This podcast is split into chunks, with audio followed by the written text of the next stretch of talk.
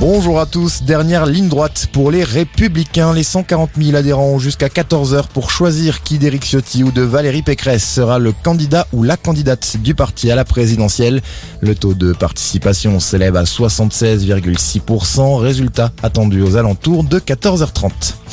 Après une semaine d'interruption, reprise des vols avec l'Afrique australe ce matin, test et un isolement obligatoire sera dorénavant imposé à tous les voyageurs qui reviennent de ces sept pays classés rouge écarlate.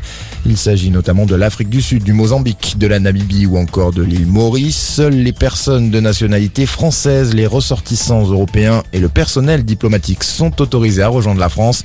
Objectif, limiter la propagation du variant Omicron. Un variant qui circule déjà en France et en Europe. 12 cas d'infection sont désormais recensés dans l'Hexagone. Sa présence est également confirmée dans 38 pays, mais il n'a pour l'instant causé aucun décès selon l'OMS.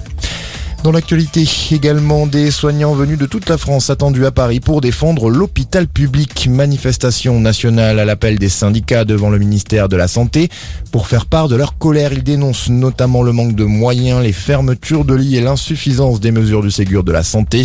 Ils espèrent être reçus par le ministre Olivier Véran. Emmanuel Macron en Arabie Saoudite, dernière étape de sa mini-tournée dans les pays du Golfe, une visite controversée pour rencontrer Mohamed Ben Salman.